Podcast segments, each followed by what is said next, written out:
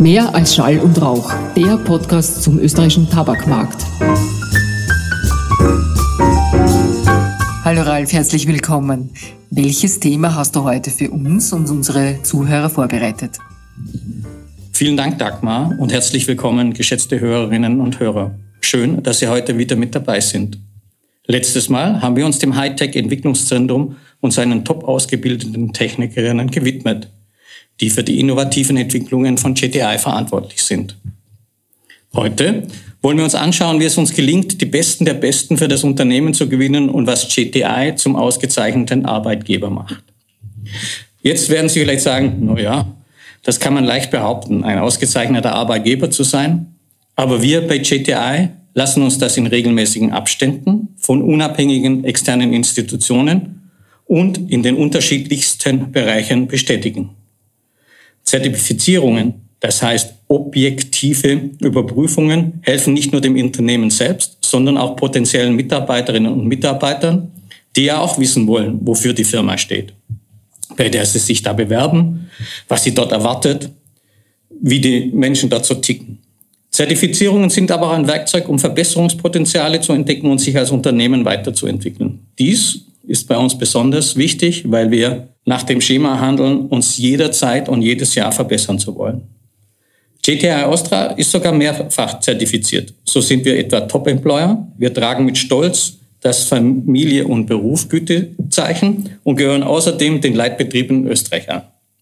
Ich glaube, da müssen wir gleich für unsere Hörerinnen und Hörer ein bisschen ins Detail gehen, Ralf. Vielleicht fangen wir mit der Zertifizierung Top Employer an.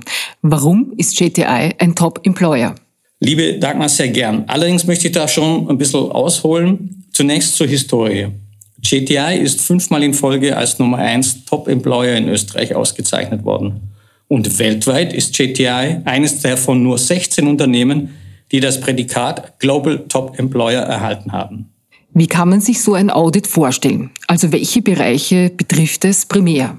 Ja, dabei wird wirklich eine gesamte Employee Journey durchleuchtet. Der Fokus der Zertifizierung liegt auf den Bedingungen, die wir als Arbeitgeber für unsere Mitarbeiterinnen und Mitarbeiter schaffen. Also wird alles detailliert betrachtet.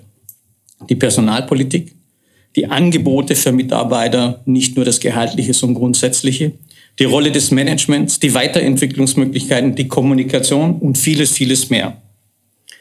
Der Auditierungsprozess selbst läuft in vier Phasen ab. Gestartet wird mit der Beantwortung eines umfassenden Fragenkatalogs. Es sind über 400 Fragen zu HR-Praktiken, die da vorgelegt werden. Dann erfolgt der wichtigste Teil, das ist die Validation. Das heißt, die Institution überprüft diese Angaben, ob diese auch wirklich stimmen. Nächster Schritt ist dann die Zertifikation und am Schluss gibt es das Feedback. Was ist gut, was ist schlecht. Die Zertifizierung erhält man übrigens erst, wenn mindestens 60 Prozent der HR-Praktiken positiv beurteilt wurden. Wenn man unter die Top 3 der Unternehmen gelistet werden will, dann müssen es sogar mehr als 90 Prozent sein. Wie ich vorher erwähnt hatte, sind wir die letzten fünf Jahre Nummer eins gewesen. Das heißt, wir hatten immer mehr als 90 Prozent erreicht. Toller Erfolg. Ich kann mir aber auch gut vorstellen, dass so ein Audit, der ja zusätzlich zu eurer täglichen Arbeit passiert, mit einem großen Mehraufwand verbunden ist. Ist dem wirklich so? Ja, unsere Personalabteilung oder Neudeutsch People and Culture ist da wirklich extrem in Einsatz und überaus engagiert. Ein Teil der Kollegen widmet sich bestimmt das ganze Jahr über, zusätzlich zu vielen anderen Projekten, dem Audit Top Employer. Das Gütesiegel bekommt man nicht einmal und hat es dann für immer. Der Auditierungsprozess bleibt zwar gleich, allerdings ändern sich natürlich die Fragen jährlich. Das aber vor allem, da wir uns immer jedes Jahr verbessern wollen, führt zu einem extremen Arbeitsaufwand. Warum tun sich Unternehmen, salopp gesagt, diese Mehrarbeit an, beziehungsweise warum investiert GTI so viel Zeit dafür? Das Engagement zahlt sich in jedem Fall mehr als hundertprozentig aus. Einerseits, was sehr wichtig für uns ist, können wir aus dem Feedback eines Authentifizierung oder Zertifizierungsprozesses wie hier vom Top Employer viel lernen. Die externe und objektive Betrachtung unserer eigenen HR-Praktiken hilft uns, die Mitarbeiterbedingungen bei JTI nicht nur auf hohem Niveau zu halten, sondern, wie vorher schon erwähnt, kontinuierlich zu verbessern. Des Weiteren sieht man, was ist wichtig. Unsere Mantra Employees First.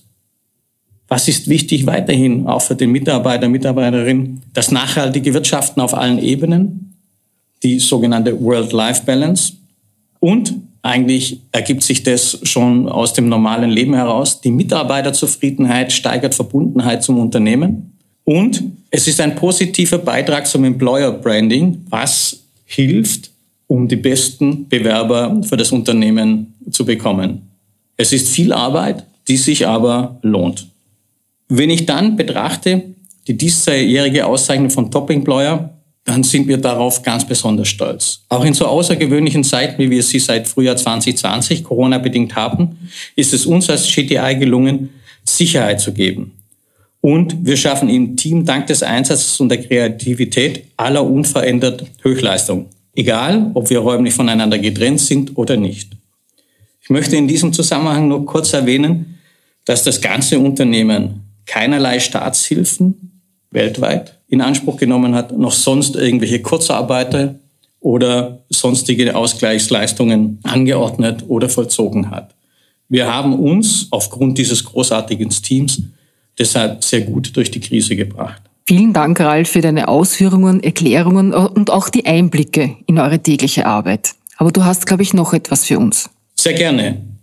Weil vorhin bereits das Stichwort Work-Life-Balance gefallen ist, möchten wir Ihnen, geschätzten Hörerinnen und Hörer, ein weiteres Gütezeichen vorstellen, das JTI seit dem vergangenen Jahr tragen darf, nämlich jenes von Beruf und Familie. Dazu freue ich mich ganz außerordentlich, Elisabeth Wenzel, Geschäftsführerin von Familie und Beruf, begrüßen zu dürfen. Möchtest du dich vielleicht gleich selbst bzw. deine Tätigkeit kurz vorstellen? Ja, vielen herzlichen Dank, Ralf, für die Einladung. Ich freue mich sehr, heute hier sein zu können und äh, die Familie- und Beruf Management GmbH, kurz Familie und Beruf, als gesetzlich eingerichtete nationale Koordinierungsstelle für Vereinbarkeitsmaßnahmen hier ein bisschen zu präsentieren.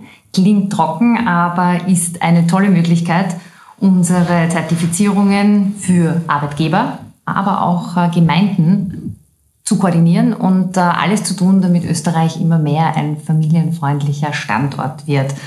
Wir werden da auch unterstützt von Familienforschung. Wir dürfen innovative Projekte in diesem Bereich fördern und äh, in Zeiten wie diesen ist das wirklich eine tolle Chance, das Thema weiterzutreiben.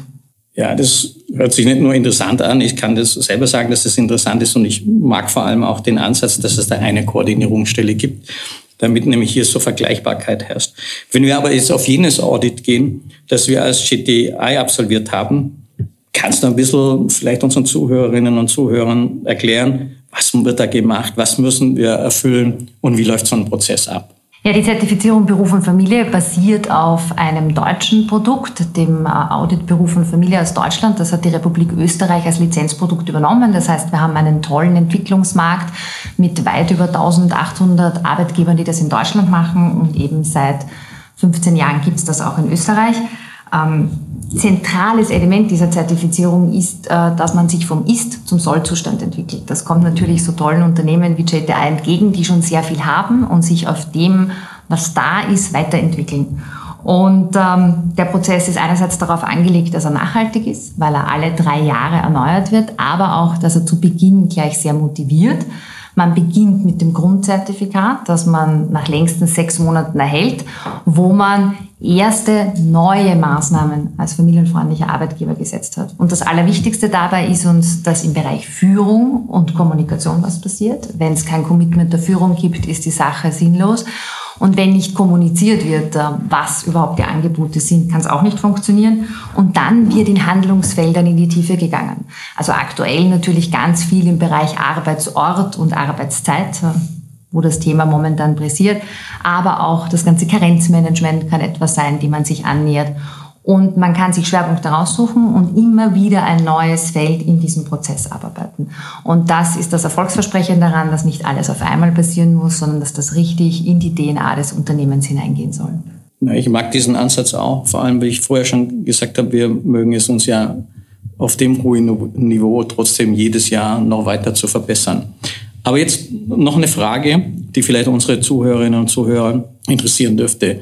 Anhand deiner Erfahrung, was ist ungefähr das Investment, das zeitliche oder auch sonstige Investment, das ein Unternehmen für das Gütezeichen Beruf und Familie aufbringen muss?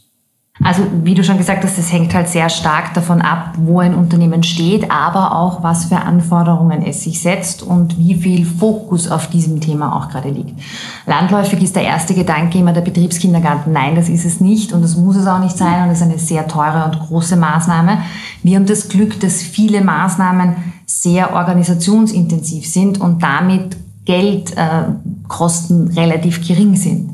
Und äh, das äh, kann sich auch irrsinnig gut mit anderen Dingen, die im Unternehmen schon passieren, kombinieren lassen. Und das machen auch viele unserer Unternehmen.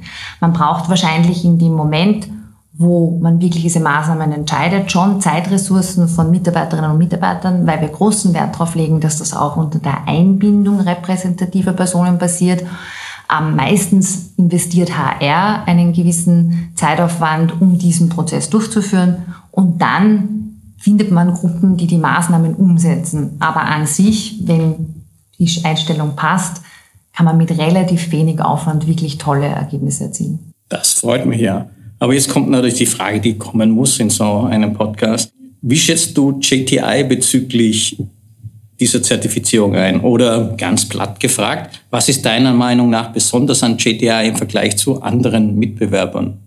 Abgesehen davon, dass sehr, sehr vieles sehr besonders ist und wir ganz großen Wert darauf legen, eh die Unternehmen dort abzuholen, wo sie stehen, ähm, ist es schon wirklich spannend, dass ihr global auf eine familienfreundliche Firmenpolitik setzt. Wir haben viele Unternehmen, die in anderen Ländern tätig sind, wo also der Gap, wie ist es in einem Land und im anderen, in solchen Bereichen ziemlich groß ist. Das ist bei euch nicht und das ist schon wirklich toll. Stichwort DNA. Man hat den Eindruck, das ist hier wirklich verankert.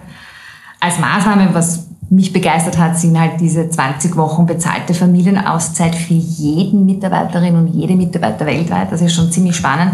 Vor allen Dingen, weil ihr eine Kombination macht. Das zahlt auf das ein, was ich gerade vorher gesagt habe, dass man andere Dinge damit kombiniert, dass das unabhängig ist von sexueller Orientierung, Elternschaft, Adoption etc. Und dieser Diversity-Inklusionsaspekt mit dem kombiniert, das finde ich total spannend und das ist sicher auch ein Trend, in den es geht, Klammer gehen soll. Und ihr habt natürlich etwas, ähm, was in der Vereinbarkeit relativ relevant ist, weil Frauen fördern und Frauen entlasten geht wahrscheinlich zu einem Großteil nur unter Väter beteiligen. Und ihr setzt ganz stark darauf, dass ja aktive Vaterschaft, sagen wir jetzt einmal hauptsächlich aktive Elternschaft des zweiten Elternteils, muss man wahrscheinlich richtig sagen, fördert. Und das sind so die Punkte, die neben eurem hohen Niveau schon wirklich sehr hervorstechen. Also es, es freut mich ganz besonders, wenn das jemand externer äh, sagt, es ist richtig, das kann ich nur unterschreiben. Manche Sachen erscheinen in einem hochentwickelten Land wie Österreich als selbstverständlich oder zumindest hohes Niveau. Was uns auszeichnet und wirklich freut, ist, äh, dass diese Sachen wirklich weltweit gelten. Will es nur mal wiederholen, diese 20, 20 äh, Wochen Freistellung, Karenz, egal wer, männlich, weiblich, egal in welcher Konstellation, das ist schon in manchen Ländern eher eine Revolution als in, und äh, darauf sind wir auch, auch ganz stolz. Aber zurück nochmal auch hier nach Österreich.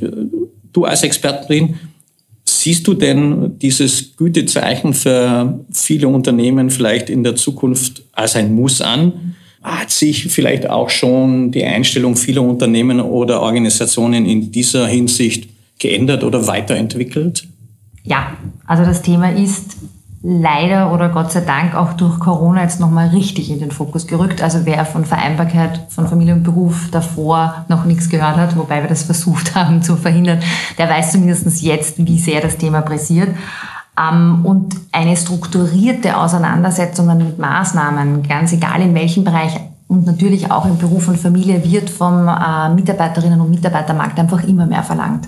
Und dafür bieten sich solche Programme wie unseres an, weil man strukturiert mit einem Anfang, mit einem Ende in einem Prozess festgesetzt Maßnahmen hat, die man herzeigen kann, wo man zeigen kann, was passiert, wie stehen wir.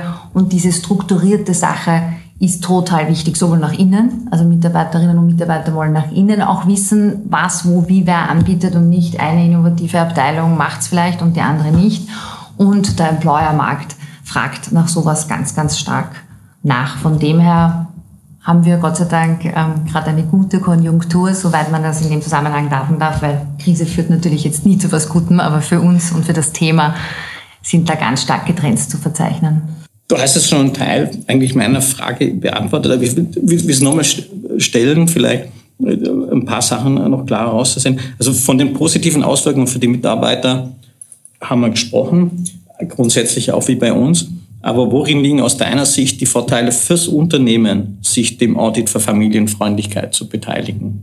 Also für mich liegt einer der ganz starken Vorteile, dass vom Feedback her noch nie unter diesem Thema diese Leute zusammengesessen sind. Also es kriegt einen ganz anderen Fokus und es fällt ganz viel auf, was man vielleicht schon hat und das ist der Teil, den Unternehmen immer unterschätzen, dass sie auch ein sehr, sehr positives Erlebnis oft haben, was es alles gibt und viele wissen gar nichts davon. Also Bestandsaufnahme, wirklich mal Evaluierung, wo man vielleicht nur eine Kleinigkeit ändern muss, damit es noch besser angenommen wird und was man sich dann strukturiert für die Zukunft vornehmen kann. Und da gibt's von Soft Skills, dass einfach die Mitarbeiterbindung und die Mitarbeitermotivation etc. höher wird, wobei, wenn man sich dann Recruiting-Kosten anschaut und so, dann sind das gar keine so Soft Skills bis halt wirklich zu den harten Fakten, dass du bei einem professionellen Karenzmanagement und bei einem professionellen Rückkehrmanagement, bei einer guten Auszeitunglösung oder auch bei einer geringeren Fluktuation einfach wirklich weniger Kosten hast und viel weniger, ich nenne es immer Management bei Hoppala, wenn das eben nicht geplant und strukturiert vorgeht. Und der Trend geht ja in die immer individuelleren Lösungen. Die neuen Generationen verlangen da einfach sehr viel Flexibilität und Individualität. Und da braucht es große Leitlinien, dass man sowas möglich machen kann. Kann ich fast nichts mehr hinzufügen. Das bringt es ziemlich auf den Punkt. Und, und ich würde sagen, all diese Punkte liegen uns schon lange am Herzen. Und der größte Teil von denen sind auch fix in unserer Strategie verankert. Wobei es auf einen Punkt, glaube ich, noch ankommt, den du auch gesagt hast, es ist auch ein bisschen ein Mindset und eine Offenheit da, dazu zu sein.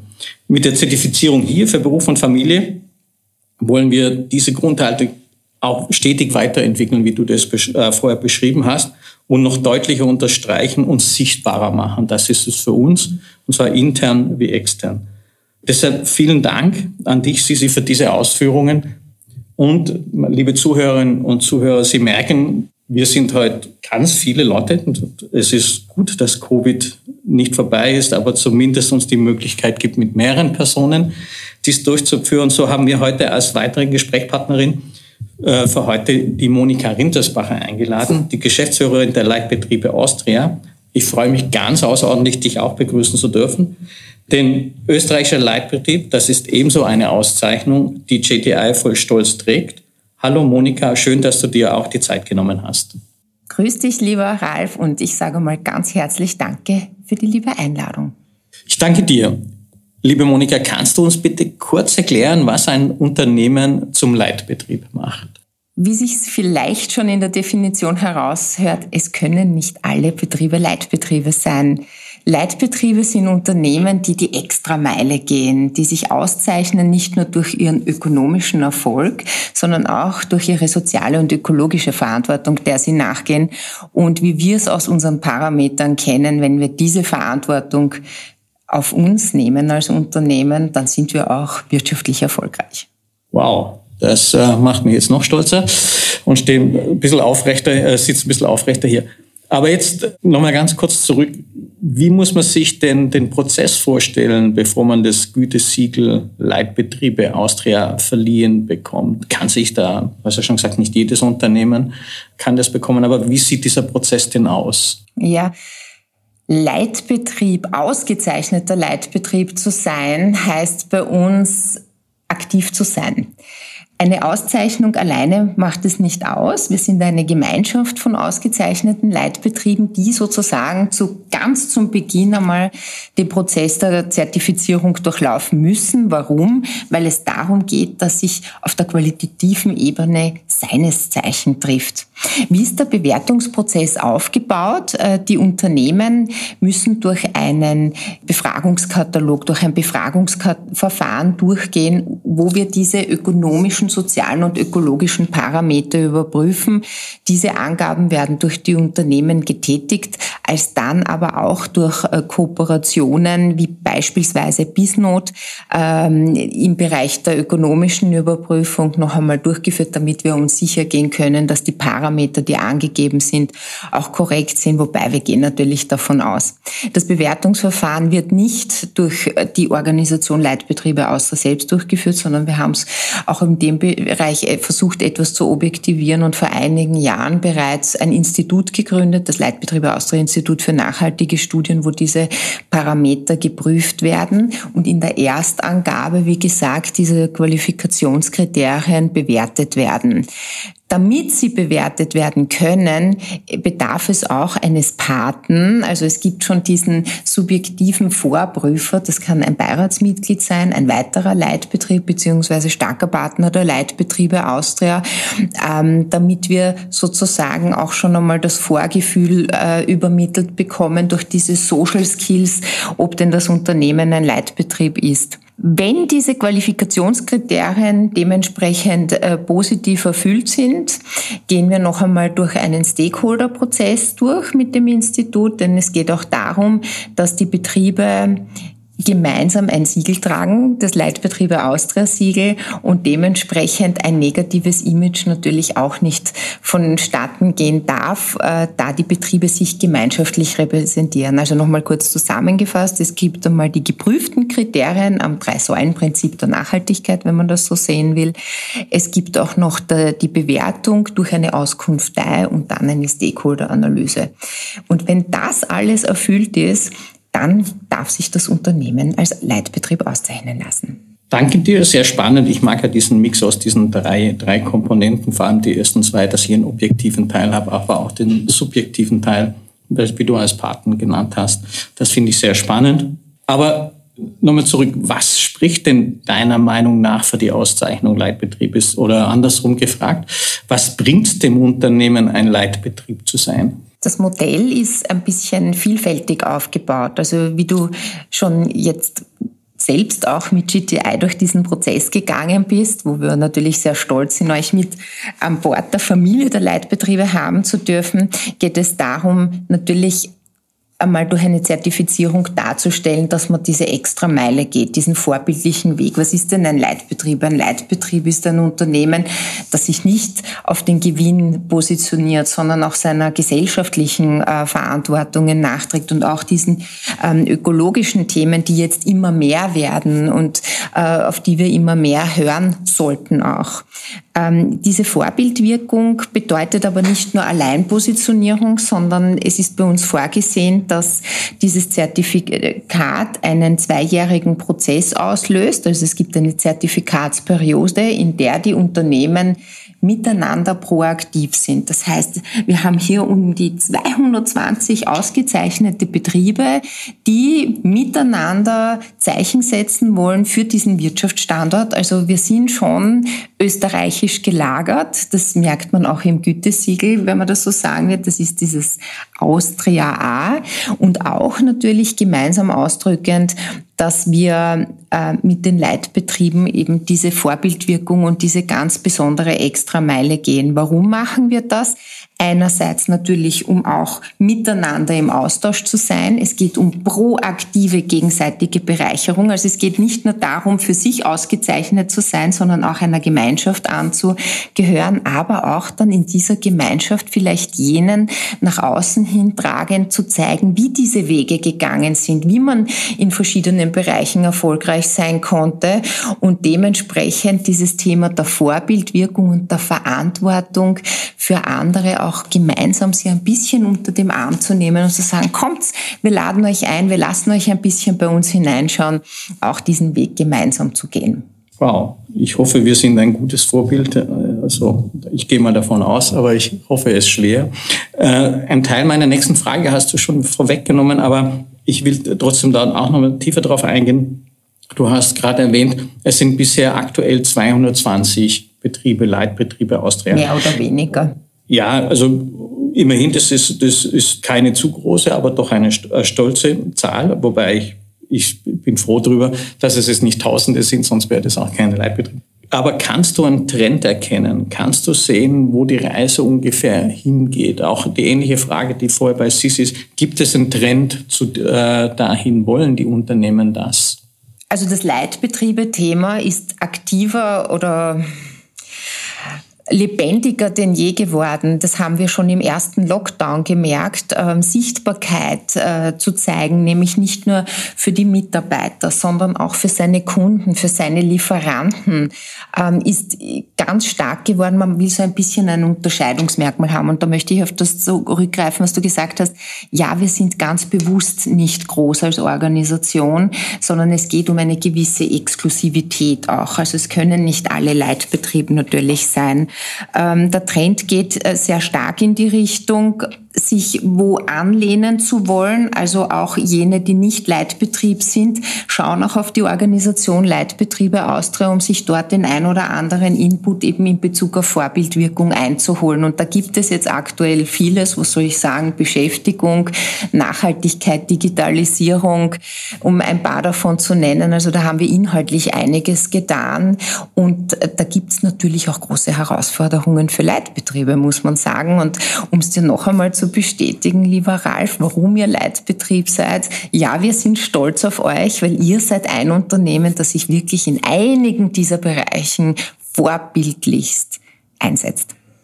Ja, vielen Dank. Ich glaube auch, dass ein Teil unseres Erfolgs beziehungsweise das, was uns ausmacht aus der langjährigen Geschichte, nämlich der 237-jährigen Geschichte, kommt und aus der Monetität, die GTI zu so einem besonderen Spirit bringt und mitbringt.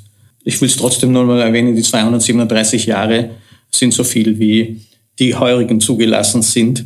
Äh, nämlich vor 237 Jahren wurde ihnen das Recht äh, gegeben, Lebensmittel und äh, Wein zu verkaufen. Insoweit passt das gut zusammen.